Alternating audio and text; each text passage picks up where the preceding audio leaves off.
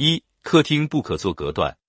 客厅是属于一个公共的场所，同时也是人们主要的活动空间。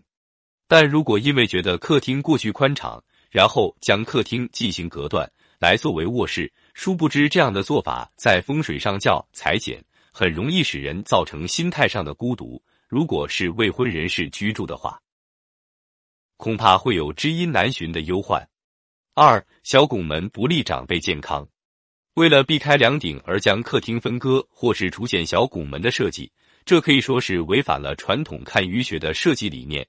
因为小拱门的形状与墓碑相似，所以抱着传统文化观点的老人家每天从这样的门进进出出，难免会产生一些心理阴影，甚至影响老人家的健康。三、卧室不可摆放太多的植物。卧室除了放床，余下的面积往往很有限。所以应以中小盆或吊盆植物为主。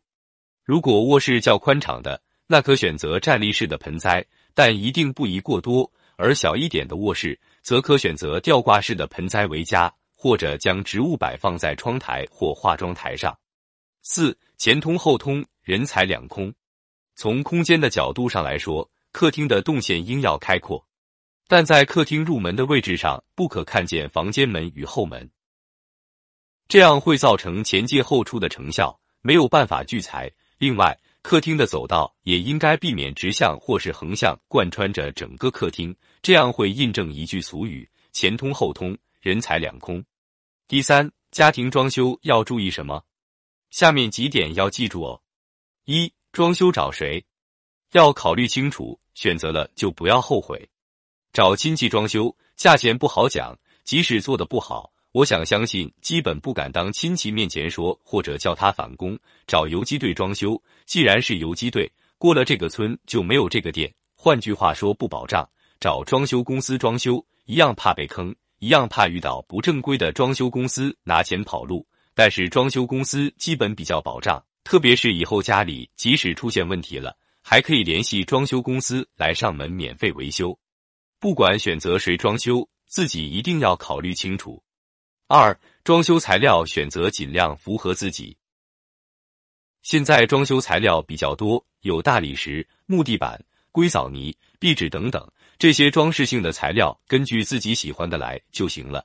不要等到地面贴了瓷砖而后悔，不要等到墙面贴壁纸而想到乳胶漆等等，这点也是非常重要的。装饰材料环保第一。三、水电安装以及开关插座的预留。水电安装这块一定要做好，但是就是开关插座的预留，宁愿多几个出来都是没事的，而且也不会花很多的钱。不要等到入住了需要开关插座的时候而没有足够，那就非常悲哀了。以上就是关于入户门三大风水禁忌的相关介绍，大家在装修玄关的时候一定要注意做好相关的装修准备工作。